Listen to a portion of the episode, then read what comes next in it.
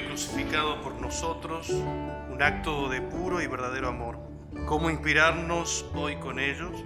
¿Cómo vivir este hecho desde la creencia y la fe en un mañana distinto? Queremos compartir eh, este Via Crucis.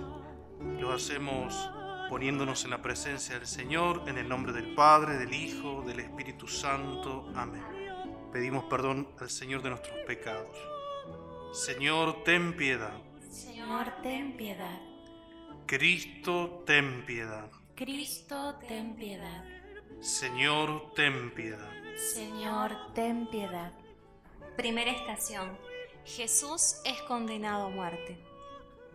Te adoramos, Cristo, y te bendecimos, porque por tu cruz redimiste al mundo.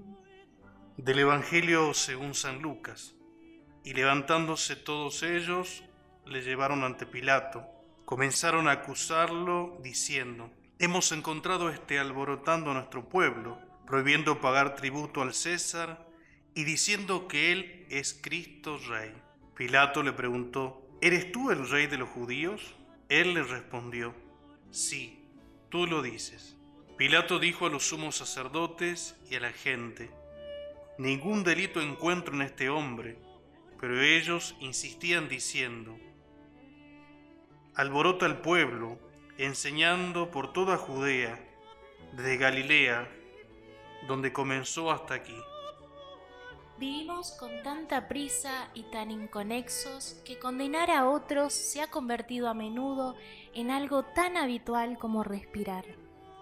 No es fácil tomar conciencia de los hechos que nos rodean.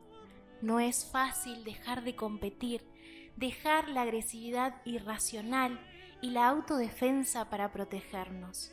En definitiva, qué difícil resulta ser humilde en un mundo que solo pide más, más y más, donde el premio del poder puede incluso confundirse con lo eterno. Jesús aceptó, se entregó, no huyó, en su eterna humildad nos muestra que la ignorancia es cruel, pero más cruel es tener ojos y no querer ver, tener oídos y no querer oír, tener brazos y no querer abrazar, poder entender y no querer comprender nada. Que este primer momento nos guíe hacia la empatía y nos permita tomar conciencia humilde y perdonarnos por tantas veces que hemos juzgado por el miedo al juicio de otros y a nosotros mismos. Oración.